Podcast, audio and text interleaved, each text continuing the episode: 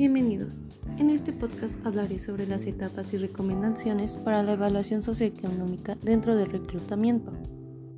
Bien, el objetivo de las investigaciones de campo es corroborar la información proporcionada por los candidatos de sus solicitudes de empleo y previas entrevistas.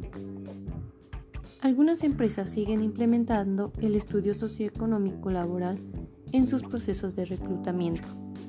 Las actividades de los encuestadores socioeconómicos son visitas a domicilio, llenado de formularios y cortejación de documentos. Permiten a la empresa conocer las necesidades y perfil a detalle de cada postulante. Uno de los beneficios de esta práctica es la personalización y humanización del proceso de selección. Los estudios socioeconómicos permiten a la empresa conocer las necesidades y perfil a detalle de cada postulante.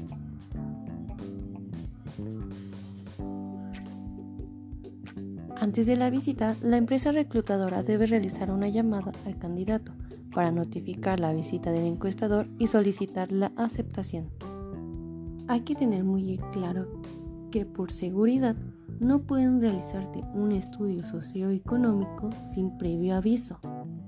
La información que se obtiene de estas investigaciones de campo son situación económica del postulante, durante la entrevista surgirán preguntas como ¿cuántas personas dependen económicamente de usted?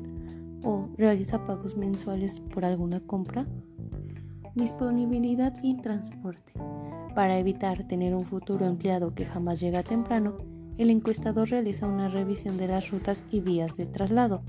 De igual forma, pregunta sobre las actividades extralaborales que el candidato podría tener y si interfieren con su desempeño laboral cursos, segundos trabajos, cuidado de familiares, tratamientos clínicos o compromisos como padre de familia. Corroboración de vida académica.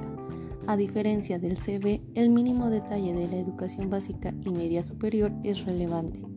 Algunos datos de interés son años cursados, cambio de institución, promedios y certificados obtenidos en caso de vacantes de alto nivel, cuentas las aptitudes aprendidas y la verificación de grados superiores, maestrías, diplomados, especialidades y doctorados. Y obviamente referencias laborales. Mediante el cotejo se identifica la confiabilidad de documentos y comprobantes, recibos de nómina, cartas de recomendaciones y contratos laborales de ex empleos. Algunas mejores prácticas para tener un estudio socioeconómico exitoso son Firma de aprobación y aviso de privacidad. Solicita los documentos que avalen el uso exclusivo de tus datos con fines laborales y sin lucro. Prepara todos tus documentos. Para hacer más rápido el cotejo, ten listo todos los papeles solicitados. Viste formalmente. Ante cualquier duda de outfit, la respuesta es siempre formal. No ocultes ningún dato. Responde a todos los cuestionamientos por muy banales o confidenciales que sean. Y por último, verifica datos de la empresa. Antes de tener la visita, realiza una investigación online de la organización que recluta y la empresa que presta los servicios. Escuchando lo anterior, espero quede un poco más claro las fases y las recomendaciones para llevar a cabo una evaluación socioeconómica dentro del proceso de reclutamiento y selección.